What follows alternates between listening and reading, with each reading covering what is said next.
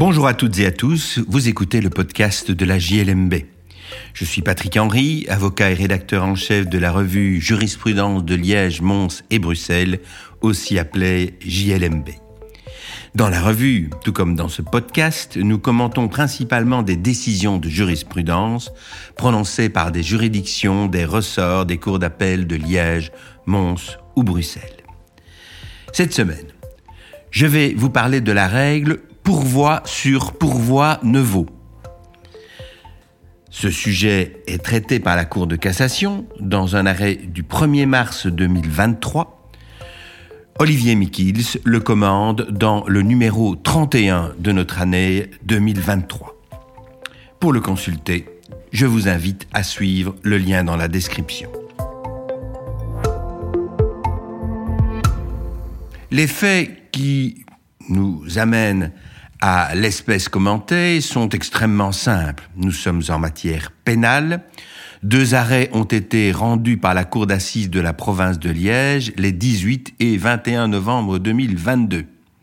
Le 29 novembre 2022, l'accusé forme un pourvoi au greffe de la prison de Lantin contre l'arrêt qui été rendu le 21 novembre 2022 qui statue sur la peine qu'il a encourue. Sans le savoir sans doute, son avocat forme un second pourvoi contre le même arrêt le 2 décembre 2022. Et le 1er mars 2023, elle va déclarer les deux pourvois irrecevables. Le premier l'est en application de l'article 425, paragraphe 1er du Code d'instruction criminelle. La déclaration de pourvoi doit être faite et signée pour le prévenu ou pour l'accusé par un avocat titulaire d'une attestation de formation à la, à la procédure en cassation. Ce n'est évidemment pas le cas de l'accusé lui-même. Et quant au deuxième pourvoi, celui qui était formé le 2 décembre 2022 par l'avocat de l'accusé, qui lui bénéficie bien de cette attestation de formation à la procédure en cassation, il doit être également considéré comme irrecevable parce qu'en application de l'article 419 du Code d'instruction criminelle, une partie ne peut se pourvoir une seconde fois contre la même décision, même s'il n'a pas encore été statué sur son premier pourvoi au moment de la déclaration du second. Et la Cour ajoute, est ainsi irrecevable le pourvoi formé par le conseil du demandeur en cassation lorsque ce dernier a préalablement formé personnellement un pourvoi à l'encontre de la même décision par déclaration au greffe de la prison. Son recours fut-il irrecevable, à défaut d'avoir été signé par un avocat titulaire d'une attestation de formation à la procédure en cassation.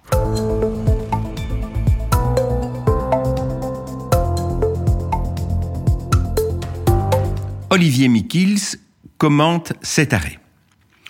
Euh, il rappelle évidemment la règle qui est aujourd'hui inscrite dans l'article 425 du Code d'instruction criminelle qui impose qu'un pourvoi ne puisse être considéré comme recevable que s'il est signé soit par un avocat au barreau de cassation, soit par un avocat qui est titulaire d'une attestation de formation à la procédure de cassation en matière pénale.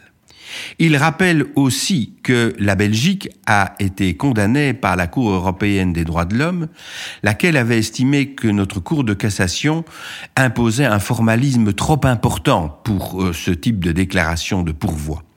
En effet, la Cour de cassation estimait qu'il était nécessaire que l'avocat titulaire d'une attestation à la formation euh, à la cassation en matière pénale joigne une copie de cette attestation ou en tout cas mentionne de façon précise sa qualité d'avocat attesté pour que son pourvoi soit recevable et la Cour européenne des droits de l'homme, dans son arrêt Willem Ségorgeon du 21 septembre 2021, a considéré qu'il y avait là un formalisme excessif.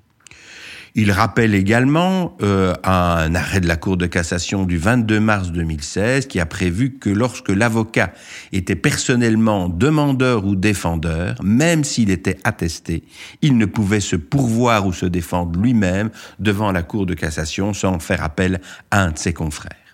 Mais pour le reste, la solution qui est adoptée est malheureusement rigoureusement incritiquable au regard des textes Il est clair en effet que le premier pourvoi ne pouvait être considéré comme recevable puisqu'il n'avait pas été formé par un avocat qui était titulaire de l'attestation de formation à la procédure de cassation en matière pénale.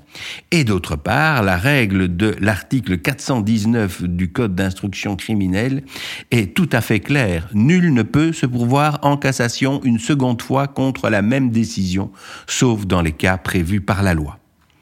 Olivier Mikils rappelle cependant qu'il existe toujours une possibilité de sauver la recevabilité du second pourvoi.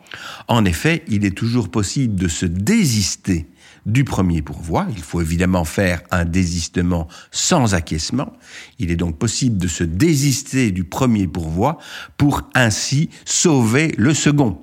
Et Olivier Mikils rappelle que le désistement de l'avocat d'un prévenu peut intervenir jusqu'à l'audience et il peut se faire sans qu'il ne soit muni d'un pouvoir spécial à cette fin.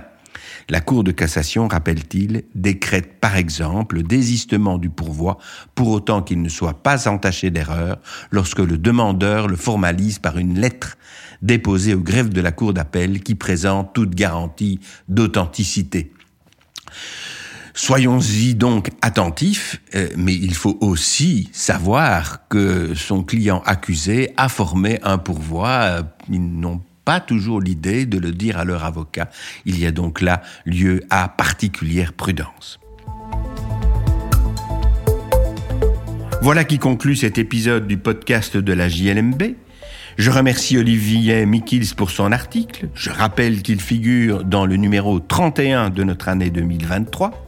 Je vous remercie pour votre écoute et vous invite à vous abonner au podcast sur la plateforme de votre choix afin de ne pas manquer nos prochains épisodes. À la semaine prochaine pour l'analyse d'une nouvelle décision de jurisprudence.